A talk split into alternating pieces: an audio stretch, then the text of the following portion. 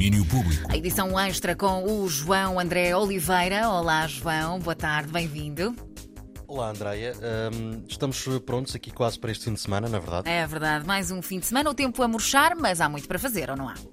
É verdade, junto-me neste domínio público extra com uma agenda cultural bem repleta. Ora, vamos a isto. A abrir serve-se Lagosto, em Guimarães. Já ontem falámos dele. São três dias de música portuguesa, duas bandas por noite e a promessa de cruzamentos estéticos inesperados. Hoje, esse cruzamento é particularmente evidente, já que o palco do Lagosto recebe 10 mil russos e lena d'água quando vou a festivais, eu tenho, pessoalmente, nós temos essa, essa, essa, visão que é tu vais para conhecer música e vais para, também para experienciares alguma coisa nova, não é? E eu acho interessante nós misturarmos este tipo de nomes, ainda, é um dia, a pessoa paga o bilhete de um dia, pode, claro, optar só por ir para um concerto, mas espero, espero bem que, que não.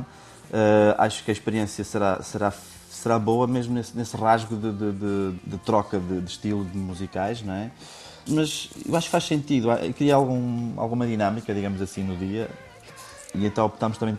Já na Lula Pena com, com Gator de Alligator também existe essa, essa, esse rasgo, digamos assim, em que o primeiro concerto acaba por ser mais levezinho e, e, e quase como um aperitivo, mas e dos bons aperitivos, não é? E, e depois sai com, com, cartaz, com a cabeça de cartaz sempre, sempre com, com a sua maior graça, não é? Digamos assim.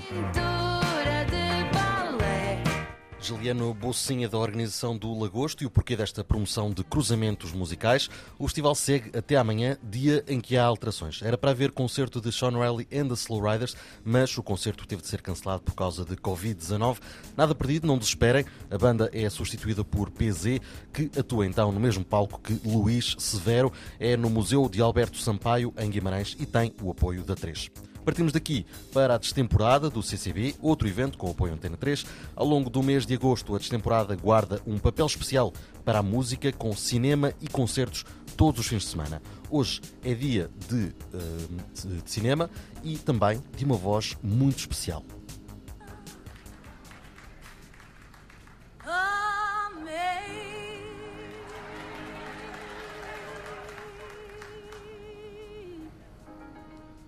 Ora, para os mais tritos, trata-se da enorme Aretha Franklin, Uh, e também de Amazing Grace, o filme concerto de 2018, realizado por Ellen Elliott e Sidney Pollack, uh, pelo menos na altura, parte de uma performance ao vivo de 1972, gravada na Igreja Batista Missionária de New Temple, em Los Angeles. Um arquivo nunca visto até então e que chega hoje à Praça CCB a partir das nove e meia da noite. E um, ehm, daqui também uh, a questão dos concertos, na é verdade. Uhum. Amanhã há mais, desta feita, com o concerto ao vivo da Selma Wamus, às 9 em ponto.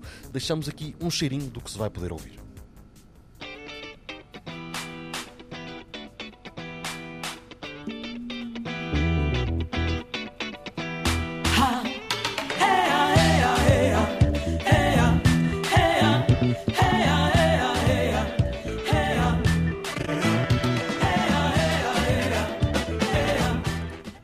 Ora, muito mais então para acontecer em Lisboa e não só, porque a fechar vamos até Coimbra e ao Grêmio Operário. O Grêmio é um histórico espaço cultural que reabriu este ano com uma proposta de criação, produção e difusão artística para Coimbra. Hoje à noite, pelas nove e meia, esta proposta ganha forma com Xaló Correia Trio.